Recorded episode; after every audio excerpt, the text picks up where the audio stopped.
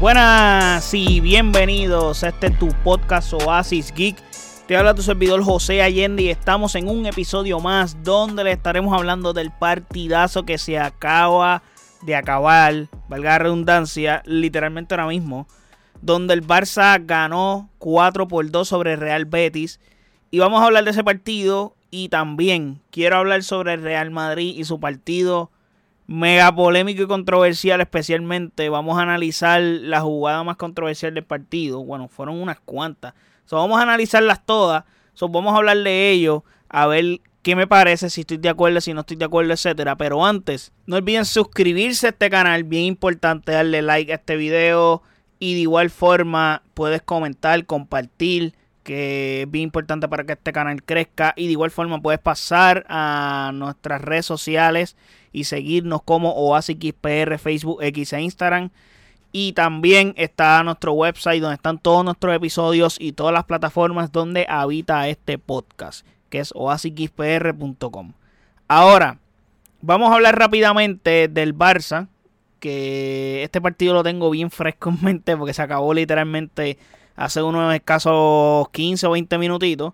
So, el Barça ganó 4 a 2. Un partido súper entretenido donde se jugó bien.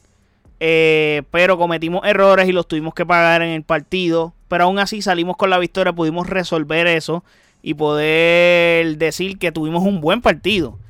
Eh, que es lo importante. So, se dio una buena sensación, una buena cara en este partido. Comenzando con que el segundo tiempo fue, bueno, el primer tiempo, mejor dicho, eh, fue donde el Barça fue dominador. O sea, el primer tiempo fue un gran trabajo colectivo del Barça, tanto así que acabó 1 a 0.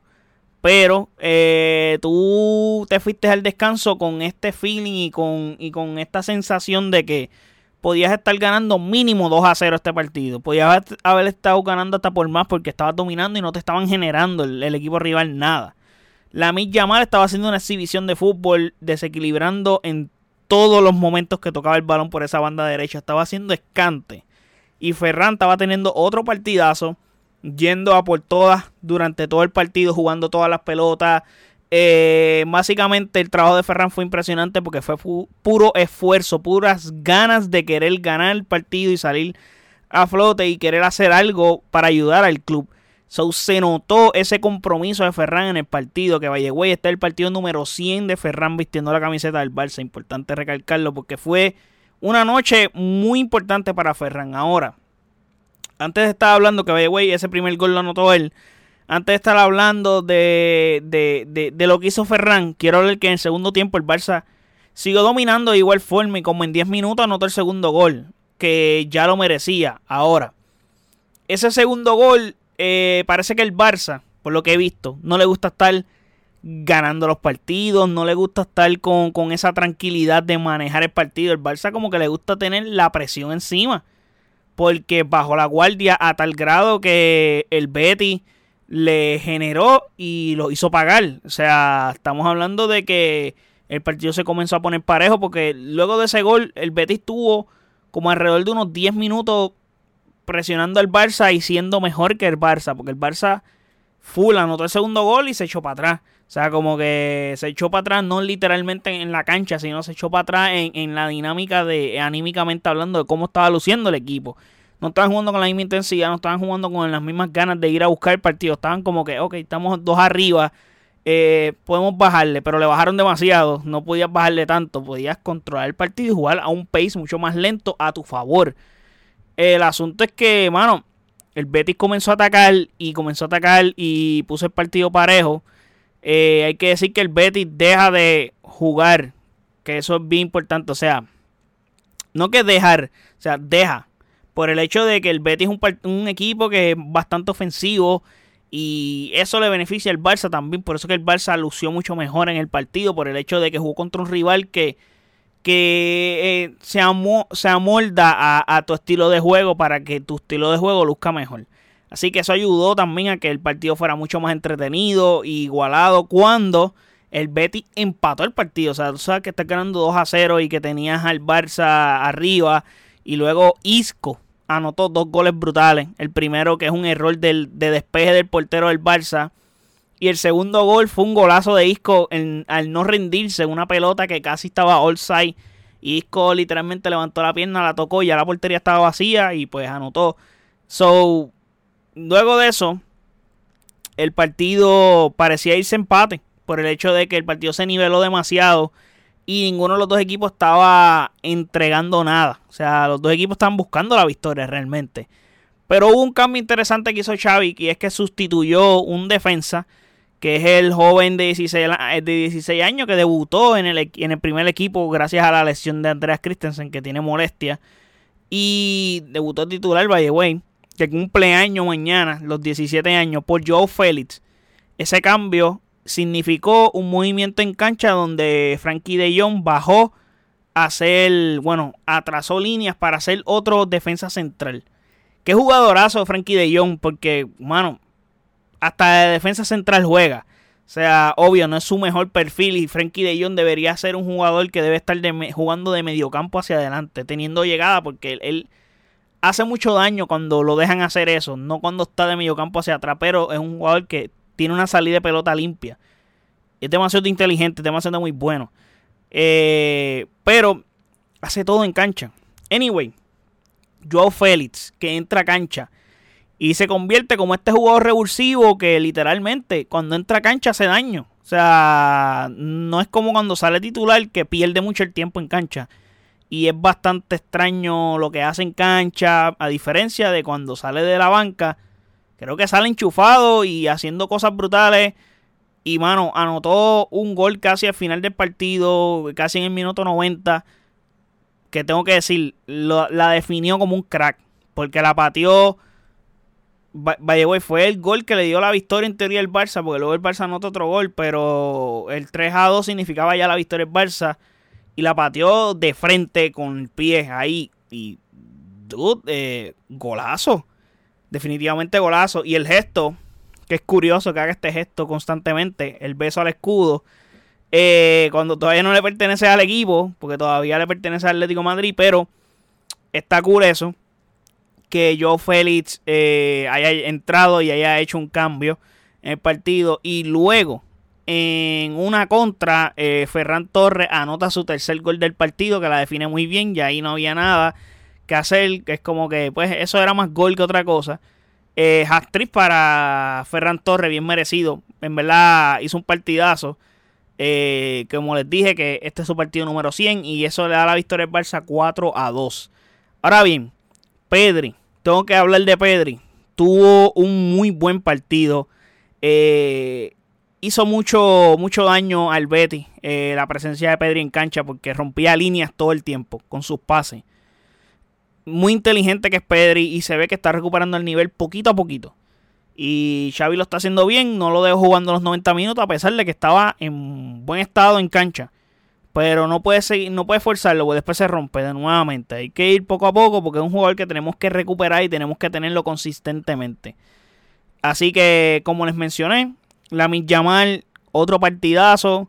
Eh, para mí fue la figura del partido por parte del Barça que hizo daño todo el tiempo por esa banda derecha, creando juego a favor del Barça. Es más, uno de los goles llega a raíz, si no me equivoco, de un centro que le da el poste o una pelota que él patea que le da el poste y Ferran es el que logra a meterla el rebote. Dude, la le estaba haciendo barbaridades en cancha todo el tiempo. Y ahora, para ir terminando con lo del Barça, eh, tengo issues con Jules Koundé.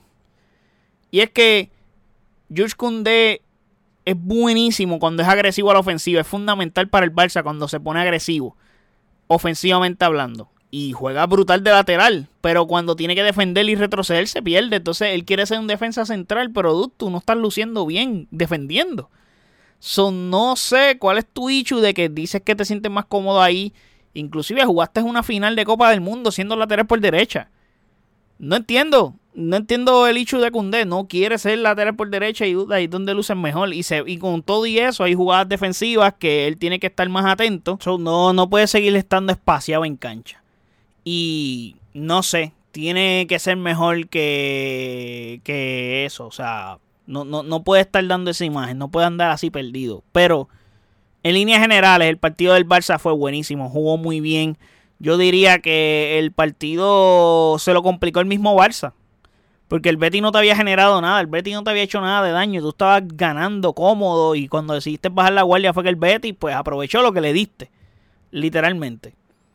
Ahora, vamos al partido polémico o al partido donde yo puedo decir que podría ser que tuvo un arbitraje vergonzoso realmente por el hecho de que estamos hablando de que Real Madrid recibió a la Almería en casa en el Santiago Bernabéu. Ahora, Real Madrid remonta a la Almería, que es el último equipo en la tabla de la liga. Es un equipo que ya complicó al Barça, casi le gana al Barça en casa del Barça. Hay que decir eso. Ahora, este equipo eh, fue al Santiago Bernabéu a jugar, pero, pero jugar bien, a dominar Madrid. Y es un partido que, mano, estaba completamente lleno de polémica porque, mano, tengo que decir, los árbitros son unos ineptos. O sea, los árbitros dañaron este partido por completo. O sea, las decisiones arbitrales fueron un asco. Hicieron que este partido fuera un revolú. Tanto por desde el gol de Vinicius, el penal, la falta, etcétera, los 11 minutos de agregado. Y muchas cosas más que pasaron en el partido que, mano, entonces le das más crédito a la gente para que digan, lo están defendiendo el Madrid y esto. Esos comentarios no los quiero escuchar. No quiero que eso pase, porque al final del día, pues no luces bien diciendo eso. Y entonces viene, pasan estas cosas y entonces los argumentos, pues no los ayudan. Después dicen, ah, que se compran, que si la prensa, etcétera, pero que tú, mira este partido. Primer tiempo del partido fue malísimo para el Real Madrid. El Real Madrid estaba perdiendo con justa razón por el hecho de que estaban jugando horrible. Errores en cancha, esos errores les costaron dos goles y estaban 2 a 0 abajo en el primer tiempo. El Almería le complicó el partido. El detalle es que en el segundo tiempo llegaron las polémicas. ¿Por qué? Porque comenzando el segundo tiempo, creo que para el minuto casi 60, 50 y pico, eh, se produce este centro de Fran García. Que si no me equivoco, Rudiger es el que la va a cabecear. No, este José Lu la va a cabecear. Y la pelota le da en la mano a un jugador de, de la Almería. Ok. De primera instancia, tú ves la jugada y tú dices esto es penal. ¿Por qué? Porque, pues, mano, se ve claro que le dan la mano. Pero a todas estas tienes que darle contexto a la jugada cuando ves el replay. Cuando ves el replay, tú ves que Rudiger, ahora sí, Rudiger estaba detrás de él, le está empujando el tipo. El tipo está como que estiró los brazos para no caerse. El tipo brinca también. Y José Lu está detrás de él, que es más grande. Y José Lu cabecea la pelota. Y la pelota primero cabecea a José Lu. O sea, José Lu primero cabecea la pelota. Y la pelota, a raíz de ese cabezazo, rebota en el brazo del tipo que está evitando que caerse porque lo están empujando. So, si tú ves esa jugada, o sea, en el replay, tú ves todo eso y dices, esto no puede ser penal porque es una jugada donde el brazo estirado del jugador fue antivoluntario, o sea, no fue voluntario.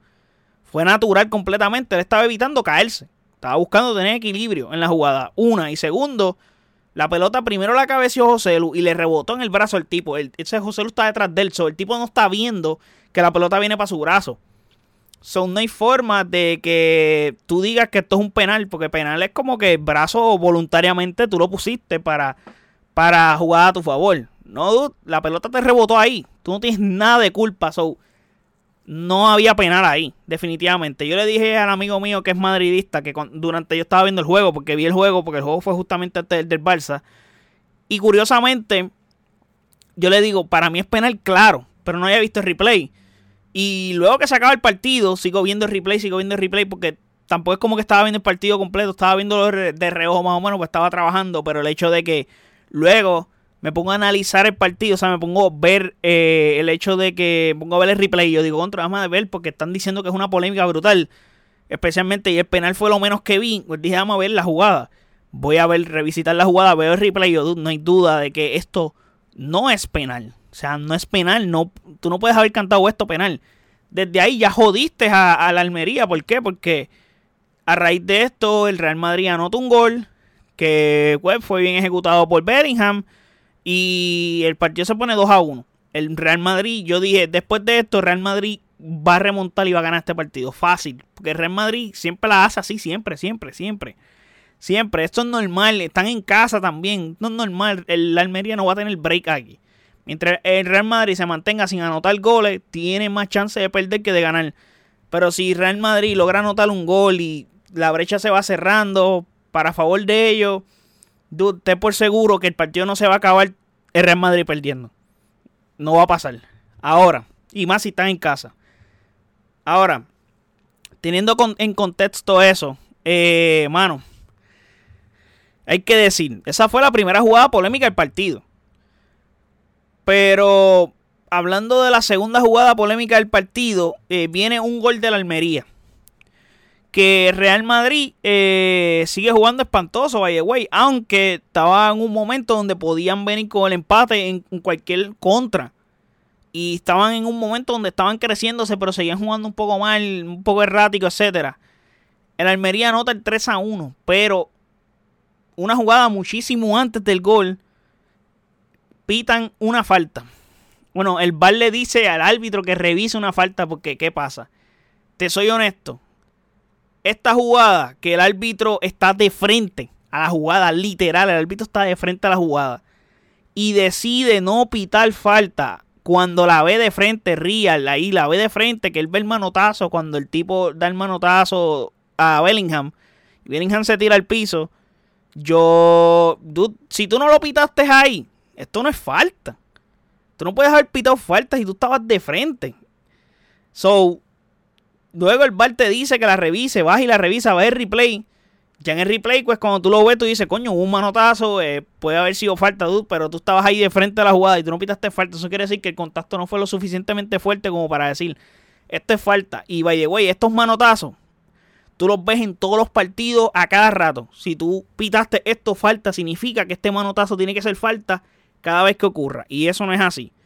So, ese gol fue mal anulado de mi parte. Porque, mano, definitivamente no hay forma de que tú anularas este gol por, esa, por ese manotazo. Porque ese manotazo tú lo ves constantemente en, los juegos. Pero claro, eh, Real Madrid estaba remontando. So, tenías que hacer algo al respecto. Así se ve la jugada. Y así luce. No queremos decir esto y no queremos que pase. Pero así se siente, desafortunadamente. So, y lo peor de todo es que el árbitro está diferente en la jugada. So, es como que tú, ¿cómo puede pasar esto? No entiendo. So, de verdad, no importa qué club seas, si eres el Barça, das esta falta, se te debe pitar entonces también. Y así en todos lados, en todos los clubes donde se juegue. Si esta falta se produce, pues este tiene que pitar. No importa quién la dé. Porque si se pitó esta, tienes que ser consistente, ¿verdad? Esta falta no puede ser apreciación, no puede ser porque el tipo metió un gol, porque si la jugada no, se, no es proveniente de un gol, o sea, después de la jugada no se ejecuta un gol, pues no vas a hacer nada, pues entonces pues está mal. Tú no puedes ni dar ley de ventaja por esta jugada. Dude, el árbitro no la pitó, no la pitó, estando de frente. Eso es lo peor. Ahora, eso significaría un 3 a 1 y maybe podía quitarle el momento al Real Madrid de poder remontar. Que sí, el Real Madrid no se iba a rendir porque ellos juegan hasta el final, pero el asunto es que se le iba a hacer más complicado. Sí, terminaron anotando 3 goles y ganando el partido 3 a 2. Pero no es el mismo contexto de ganar el partido 3 a 2 cuando el juego lo logras empatar 2 a 2, que tienes que meter dos más para empatarlo y meter un cuarto para entonces ganarlo. Es completamente distinto. Esto rompió el partido, eh, se ve desnivelado completamente porque arbitralmente tú te sientes que estás jugando con otro equipo que está en tu contra. Tú estás jugando contra el Real Madrid contra el equipo de árbitros. Así se siente si eres el rival de Real Madrid en ese partido porque los árbitros tomaron malas decisiones. No estoy diciendo que Real Madrid eh, hizo algo al respecto, no. Estoy diciendo que los árbitros hicieron malas decisiones a favor de Real Madrid, que es distinto. Y sientes que te estás robando, que te están robando el partido. Porque luego viene para mí una decisión que es también bastante polémica y es que estamos hablando del gol que anota Vinicius en una jugada que Vinicius anota el gol con hombre slash codo. Digo hombre slash codo, ¿por qué? Porque si ves la jugada de antemano, tú no ves ni la mano. Tú ves que él anota de cabeza. Pero ¿qué pasa? Cuando ves el replay, que vaya, güey, este fue el gol del empate. Otra jugada polémica, cuando ves el replay, ¿qué sucede? Eh, el árbitro hace lo opuesto a la jugada anterior. El árbitro pitó mano. Dice, ¿por qué pitó mano si Vinicius cabeció? Cuando ves replay, ves la mano. sea, y cuando vienes a ver, el VAR dice que es gol. Sobre el árbitro aquí hizo lo opuesto, cambió la decisión a favor de Real Madrid eh, cuando había anulado el gol. ¿Qué sucede acá? Que según las reglas, porque la busqué, según la regla, no es mano siempre y cuando la pelota te toque por encima de la manga del hombro. O sea, está el hombro, la pelota puede tocarte en el hombro un poquito más abajo, donde acaba la manga. Básicamente donde termina la jersey en tu manga, en teoría. Lo que pasa es que la pelota a Vinicius le tocó no allá arriba. Le tocó casi en el codo.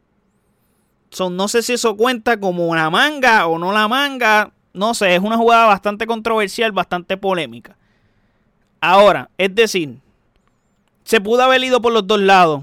Porque como quiera iba a haber polémica porque no se la cantaron a favor a Vinicius. Curiosamente fue con Vinicius, con el jugador más controversial de Real Madrid. Y eso iba a sacar tela de del saque al ver la jugada. ¿Qué sucede aquí? Que pues el árbitro pues la cantó a favor del Real Madrid y había pitado dos más a favor del Real Madrid que estaban de manera incorrecta desde mi punto de vista.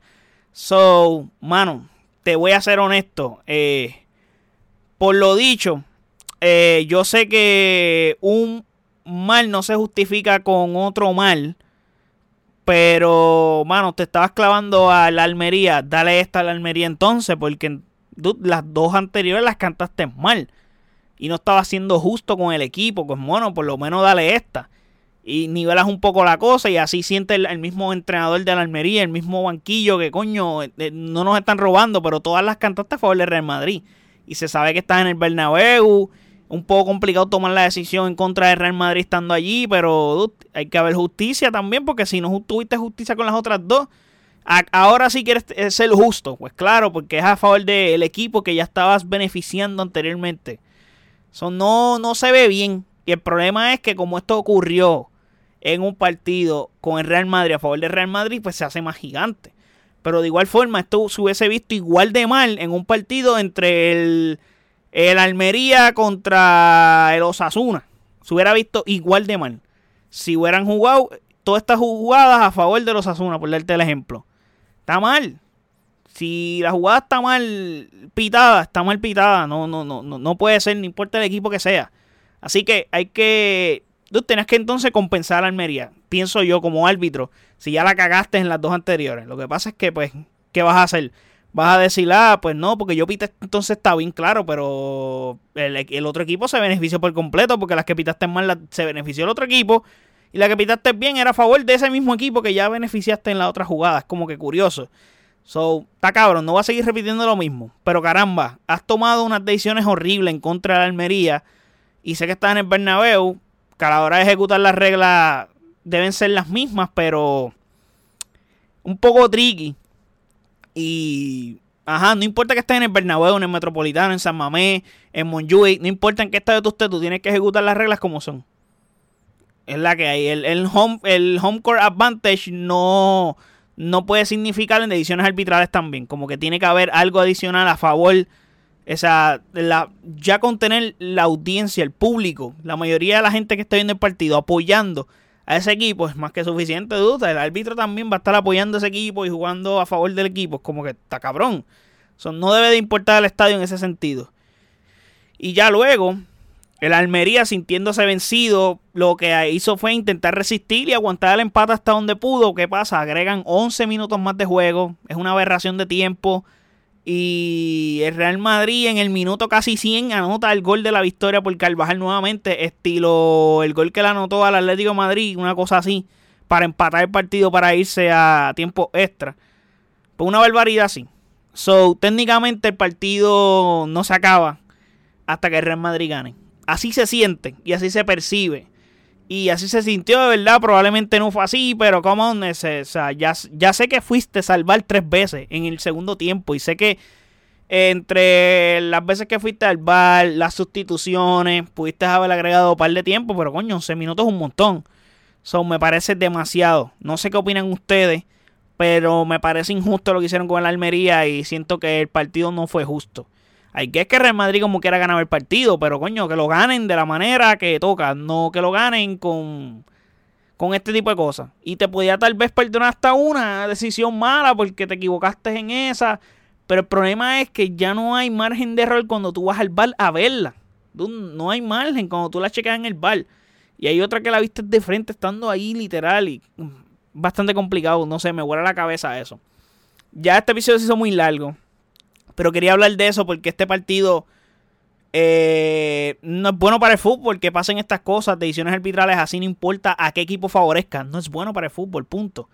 Yo puedo ser fanático del equipo que sea, pero cuando veo cosas así no, no está bien. Si se, las, si, si, si se lo hacen a favor del Barça, también lo voy a decir de igual forma.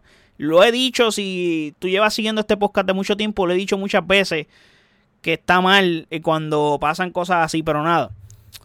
Eh, para ir terminando, próximo partido del Barça, cuartos de final de la Copa del Rey este miércoles a las 4 y media de la tarde, hora de Puerto Rico.